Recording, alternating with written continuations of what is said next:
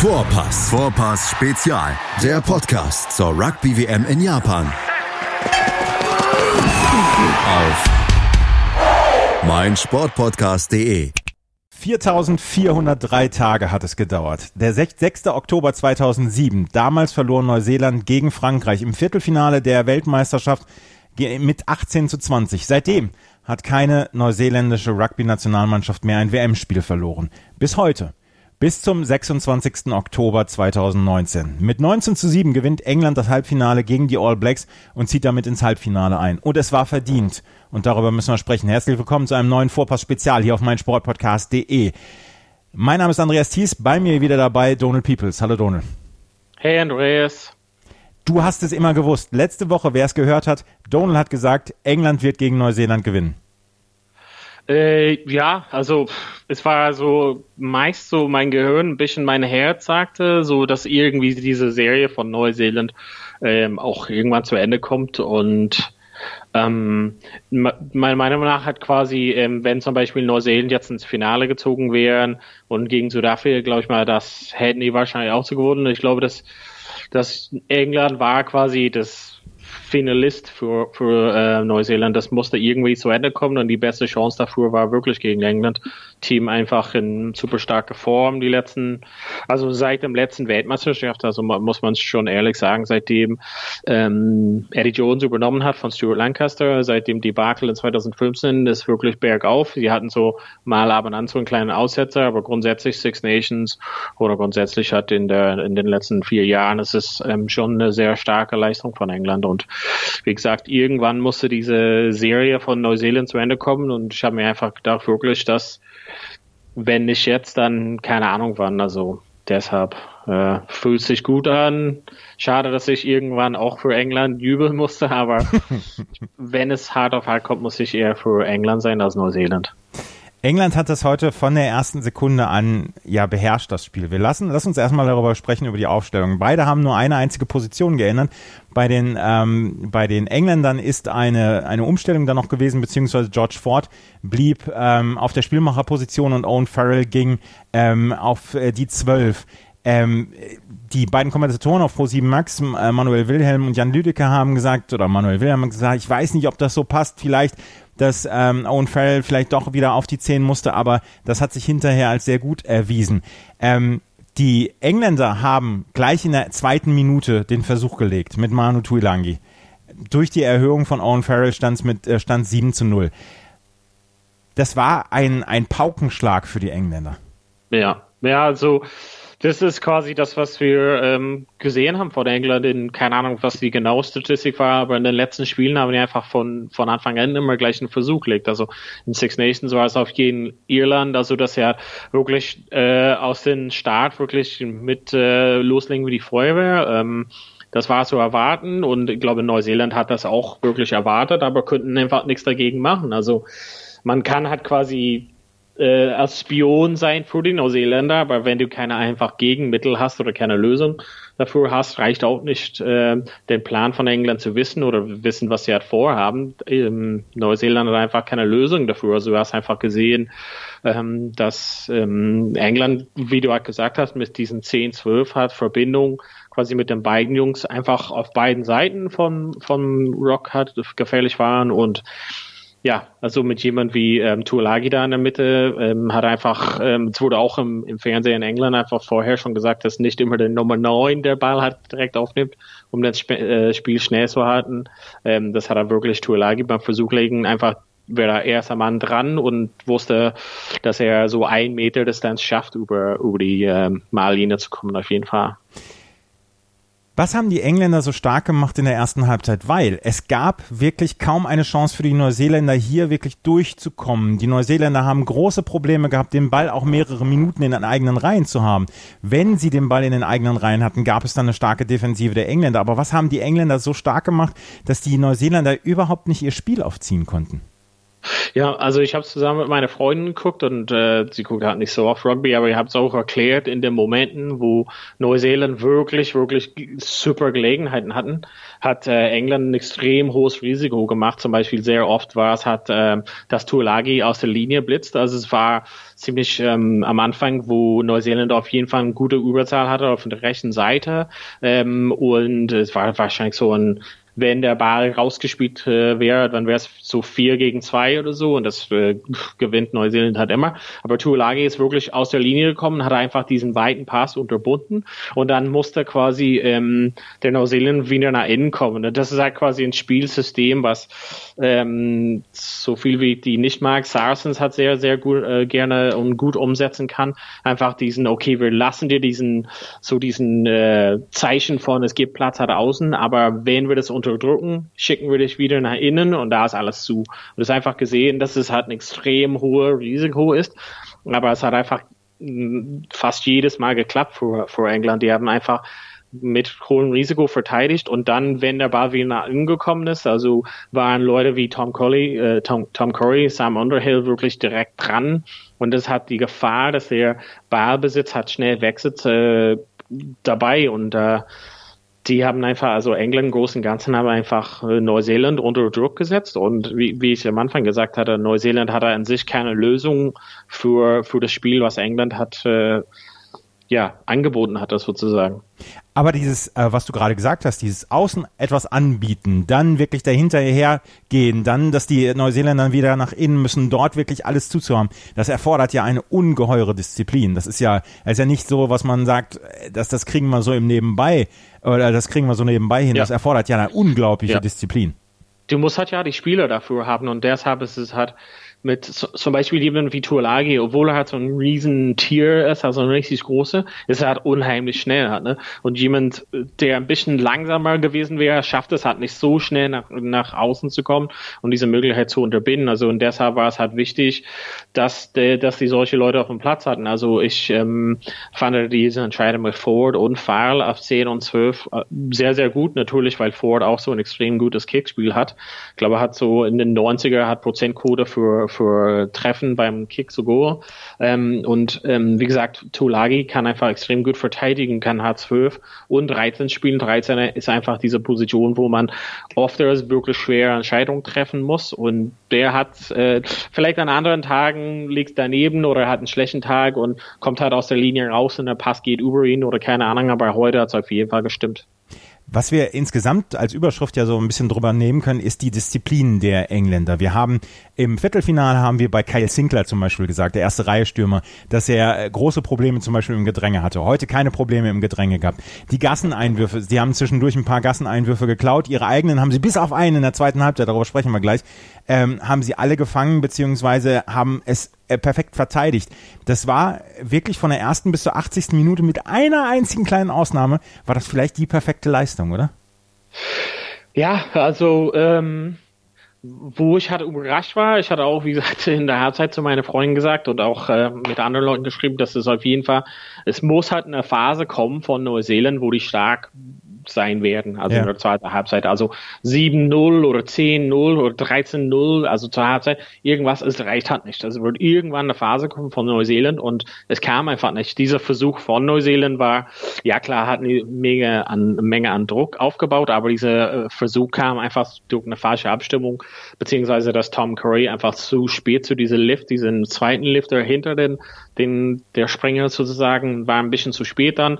Dann es hat, ähm, ich glaube, es war ähm, Itoji vorne. Das ist einfach zu, so, so einen halben Millimeter nicht hoch genug und geht dabei drüber vorbei und versucht, kann halt passieren. Es ist äh, vielleicht einfach eine Abstimmung. Also mir hat so gefehlt diese Phase, wo Neuseeland wirklich ja den Druck aufbaut und immer wieder hat äh, Versuche legt.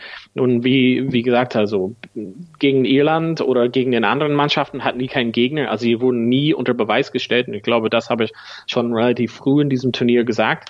Ich warte mal ab mit meiner Entscheidung, bis eine Mannschaft Neuseeland oder England unter Druck stellt. Mhm. Zum Beispiel Argentinien war kein Gegner für, für ähm, für England und äh, das Frankreich-Spiel haben wir nicht gesehen, beziehungsweise äh, Irland war auch kein Gegner für Neuseeland. Also wir hatten beide Mannschaften, haben wir nicht irgendwie gesehen, was machen die, wenn die wirklich heftig unter Druck stehen. Und hier haben wir gesehen, was England macht, heftig unter Druck und was Neuseeland macht. Die sind ähm, ein bisschen, ich weiß halt nicht, ideenslos ist falsche, aber was man heute nie gesehen hat, war irgendwie so ein Crosskick oder irgendwie so diesen kleineren Kicks hat durch die Mitte. Also Neuseeland war irgendwie, natürlich England hat es nicht zugelassen, aber Neuseeland hatte diese Varianten in deren Spielen, hatten die hat irgendwie nicht heute im Petto gehabt. Was mich auch unglaublich beeindruckt hat und deswegen, wir haben, ähm, wir haben während des Spiels haben wir miteinander geschrieben. Ich habe gesagt, Mario Toji ist für mich der Spieler des Spiels. Ähm, eine, eine Besonderheit dieses Spiels waren die Counter-Rucks der Engländer. Und da hat Mario ja. Itoji meiner Meinung nach einen fantastischen Job gemacht und hat drei oder vier Bälle hat er erobert äh, mit den, mit den Counter-Rucks. Die Defensive der Engländer. Du, wir haben eben schon über die Defensive in der Breite gesprochen, aber auch die Defensive in den offenen Gedrängen, die war fantastisch.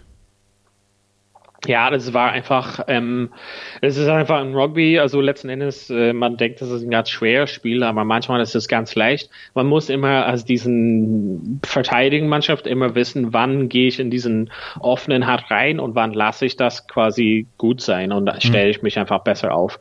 Und man muss einfach sagen, dass England heute genau wusste, wann gehe ich nochmal rein und kämpfe um den Ball und wann lasse ich dazu und stelle mich einfach links oder rechts daneben.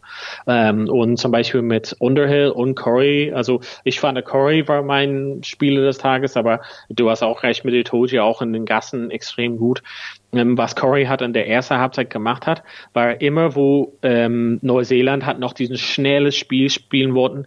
Der, der Risiko, was Neuseeland gespielt hat, war, wir schicken ein Mann weniger in den Kontaktpunkt, weil wir wollen halt schnell spielen und wir wollen diesen Mann Überzahl irgendwo generieren. Problem dabei ist, wenn du vielleicht ein Mann zu wenig reinschickst, ist der Ball nicht 100% sicher. Und das war genau der Punkt, wo äh, Corey oder beziehungsweise Underhill ähm, direkt da war. Die wussten, äh, die, die riechen es sozusagen, so ein bisschen wie, die riechen hatten in der Nase, uh, hier ist eine Gelegenheit, mm, also da ist ein Mann zu wenig von Neuseeland, ich, ich kämpfe halt jetzt und ich bleibe halt dran am Ball. Und das sind Unterschiede von Sekunden, wirklich, das ist eine Sekunde, wo man ähm, die Entscheidung hat, hey, gehe ich noch mal ran oder äh, lasse ich noch für das nächste Mal, weil nicht jeder Kontaktpunkt beziehungsweise nicht jede offene ist da zu gewinnen. Manchmal ist es halt nicht da, da dabei und dass man das muss man dann wirklich in Sekunden äh, unterscheiden. Also das ist dann einfach mal diese Gelegenheit von diesen Nummer 6 und Nummer 7 beide so diesen Groundhogs wirklich am Boden hat noch arbeiten und die haben es wirklich erstens äh, den Ball hat erobert für England, aber zweitens immer diesen schnelles Spiel von Neuseeland unterbunden. They smell blood.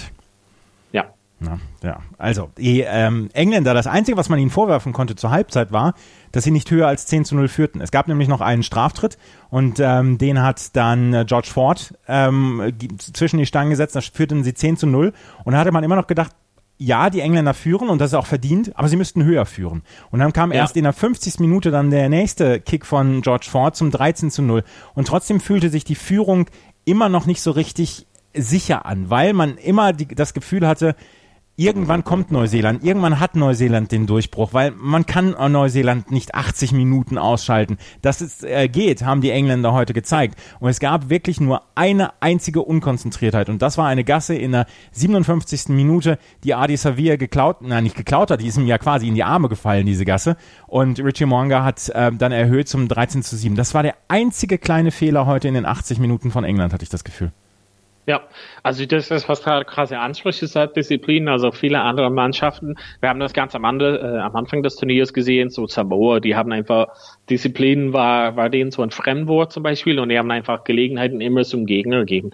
Heute war es einfach so eine, so eine disziplinierte Leistung von England, dass sie gesagt haben, hey, wir werden nicht so irgendwelche kontroverse Sachen machen, werden unsere Tacklings nicht tief sitzen. Also ich glaube, was wir erwähnen können, das hat, diese TMO war heute gar nicht im Spiel involviert, ja wirklich. Genau. Normalerweise hat sie irgendwie 20 Minuten lang, wo die labern hin und her, High Tackling oder bla bla bla bla bla und solche Sachen, das war gar nicht heute dabei. Und deshalb hast du so ein schnelles Spiel erleben können und das, was du halt sagst, ist es ähm, wahrscheinlich nicht das perfekte Spiel von England, aber sehr nah dran, würde ich halt sagen. Auch die Statistiken. Also ich meine, das Einzige, was hätte dazu, also wo du halt die, die Penalties aufgelistet hatte, also ich hatte ein bisschen Angst, wo diesen Long Range Penalty von ähm, von ähm, Elliot Daly hat daneben gegangen ist. Ich dachte, oh, das könnte ja. entscheiden. Mhm. Also 10-0, dann legt Neuseeland vielleicht ein Versuch, zwei Versuche, 14-10 oder 12-10 oder sowas, dann werden die es bereuen.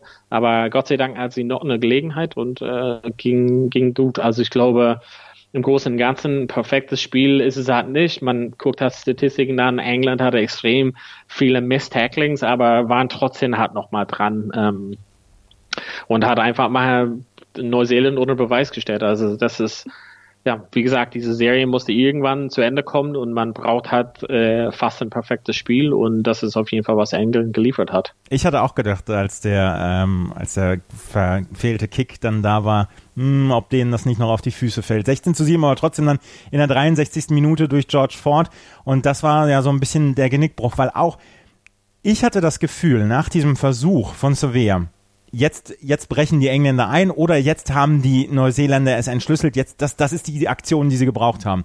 Aber danach war sofort wieder der Ball weg, wo sie den Ball bekommen haben. Ähm, die Engländer sind einfach in der Defensive geblieben. Sie haben sich durch nichts erschüttern lassen heute, die Engländer, und haben da eine, eine ja fast perfekte Leistung dann ähm, gebracht. Und George Ford hat in der 79, 69. Minute dann nochmal für das 19 zu 7 gesorgt und das war der Endstand. Und ähm, damit ist eine, nicht Ära zu Ende gegangen, aber damit ist eine unglaubliche Serie, wie gesagt, von 4403 Tagen ohne Niederlage einer neuseeländischen Rugby-Nationalmannschaft bei einer WM zugegangen. Und eventuell ist das ja gut fürs Weltrugby, wenn wir mal einen anderen Weltmeister als Neuseeland erleben, oder? Mm, ja, auf jeden Fall. Also ähm, ich meine, es muss halt irgendwann zu Ende gehen, wie ich gesagt habe. Ähm, diese neuseeländische Mannschaft ist meiner Meinung nach nicht zu vergleichen mit das von 2015. Ja. Also 2011 wahrscheinlich ein bisschen enger sozusagen, aber 2015, das ist halt wirklich Tag und Nacht Unterschied zu allen anderen Mannschaften, die halt da überhaupt da waren. Ich glaube, das System und so ist halt mega gut. Den fehlt hat zum Beispiel, ich habe wahrscheinlich von Anfang an gesagt, so jemand wie Conrad Smith oder jemand, der wirklich diese Innenpaarung war immer so ein bisschen, heute haben wir zum Beispiel von Guju, also meiner Meinung nach sehr wenig gesehen. Ja. Ofters, wo wir ihn gesehen haben, war ganz außen an der Außenlinie, wo er dann ins Ausgetackelt wurde oder irgendwas. Also wir haben von ihm sehr wenig gesehen. Ähm, Leonard Brown war ziemlich gut trotzdem, finde ich, muss man sagen. Und die, die Ex-Spieler, die waren heute nicht am Start. Also Reese äh, hat extrem viel dagegen gekämpft. Also er hat gekämpft, um im Spiel zu bleiben zum Beispiel. Aber Bridge zum Beispiel komplett aus dem Spiel genommen. Ähm, wirklich Leuten, wo man vorher gesagt hat, okay, da ist wirklich so ein bisschen schwächeres Glied zum Beispiel. Die haben heute unter Beweis äh, haben sie ein bisschen nachgelassen, meiner Meinung nach. Also das sind so Positionen, wo die wirklich nicht so nachgelegt haben in 2000, seit 2015 und das ist am Ende so ein bisschen, ja, nicht die Rechnung, aber das ist der Unterschied zu 2015 Mannschaften. Und ich glaube, diese, ich weiß nicht, ob diese England-Mannschaft wirklich Weltklasse ist. Vielleicht hatten die auch nur einen guten Tag, wer weiß, ähm, aber in Neuseeland ist es vielleicht jetzt so ein bisschen so ein bisschen Transition Period. Also die werden halt jetzt einen neuen, also irgendwann einen neuen Coach haben. Das eine oder andere Spieler vielleicht geht in die Rente oder so. Ähm, so einen kleinen Umbruch wird halt schon stattfinden in Neuseeland. Vielleicht kommen die dann wieder noch mal stärker als je davor. Aber ähm, auf jeden Fall heute für mich hat es einfach so ein bisschen gefehlt, dieses diese wirklich Weltklassen-Jungs auf so solche Positionen. Also man hat auch gesehen, Sonny Bill Williams, als er reinkam, könnte halt irgendwie nichts ändern an dem gesamten Spiel. Das war einfach nicht deren Tag. Es fehlte das Besondere heute, oder? Ja, ja, ja. Also das ist halt so die Sache. Also normalerweise wurde es sagen, okay, dieses Sam Whitelock, diesen Straftritt, das war ja dumm. Ähm, vielleicht hätten die es da besser gehabt, wenn die es einfach da keine Ahnung, also 16 zu 7 in der 76. Minute hätten die vielleicht noch drehen können, aber irgendwie war es, man schwimmt ein bisschen gegen eine Strömung und irgendwann gibt es halt da ein bisschen auf. Also das Besondere, wo soll das halt herkommen? Barrett und Moanga irgendwie wurden halt nicht so mega unterstützt von das, was halt um sich herum waren. Vielleicht eher als Paranara kam, kam so ein bisschen Tempo ins Spiel. Ähm, aber es fehlte wirklich so diesen Weltklassenspieler und Guju und Leonard Brown zum Beispiel, meiner Meinung nach, Bridge, die sind noch nicht da. Vielleicht werden die das, aber es fehlt dann halt dort gerade in den Positionen. England steht im Finale und trifft jetzt auf Wales oder Südafrika. Und äh, Jan Lüdecker hat heute noch im Kommentar gesagt, also wenn ähm, England gegen Südafrika spielt, dann ähm, glaube ich, dass England gewinnt. Wenn England gegen Wales gewinnt, glaube ich, dass die Waliser die Engländer nochmal so entnerven können und dass Wales dann am Ende Weltmeister wird. Wer gewinnt denn morgen das Halbfinale zwischen Wales und Südafrika?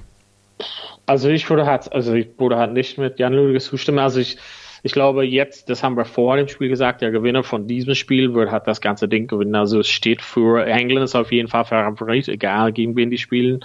Ähm, bisher, ich würde mal abwarten, aber wie gesagt, England wäre für mich Favorit gegen ähm, Südafrika oder Wales. Ich bisher Wales so ein bisschen durchwachsen hat. Sie haben den einen oder anderen Spieler jetzt durch Verletzung verloren. Ich würde halt da der Favorit im Spiel sehen, Südafrika auf jeden Fall. Und England gegen Südafrika, ich würde trotzdem besonders nach dem heutigen leisten, solange das alle Leute noch fit sind. Also ich meine, Fragezeichen wäre bei jemand wie Owen Farrell zum Beispiel und ähm, Johnny May sind Spieler, die schwer zu ersetzen sind. Ja. Ähm, aber erstmal würde ich halt sagen, auf jeden Fall England ist bisher Favorit für das gesamte Turnier und morgen würde ich eher auf ähm, Südafrika tippen. Wir werden es uns anschauen. Wir werden darüber sprechen hier bei meinsportpodcast.de und Vorpass Spezial. Unserem Spezial zur Weltmeisterschaft 2019 in Japan, die alle so begeistert und wir erleben es ja bei den Einschaltquoten unter, unter anderem von Pro7 Max, bei unseren Downloadquoten, beziehungsweise dann auch ähm, auf den sozialen Medien, dass es in Deutschland dann auch ein großes Thema ist, diese Rugby-Weltmeisterschaft. England gewinnt gegen Neuseeland mit 19 zu 7 und zieht damit ins Finale ein, das am nächsten Samstag dann stattfinden wird. Das war Donald Peoples mit seiner Zusammenfassung dieses Spiels von heute. Vielen Dank, Donald. Ja, gerne. Vielen Dank fürs Zuhören. Bis zum nächsten Mal. Auf Wiederhören. Die komplette Welt des Sports. Wann und wo du willst. Vorpass. Der Rugby-Podcast mit Vivian Bahlmann, Donal Peoples und Georg Moltz. Also sein Rücken ging nicht über die Horizontale und er hat ihn, glaube ich, noch festgehalten. Deswegen gab es nur Gelb. Ich kann es gar nicht glauben. Alles rund um den Rugby-Sport auf meinsportpodcast.de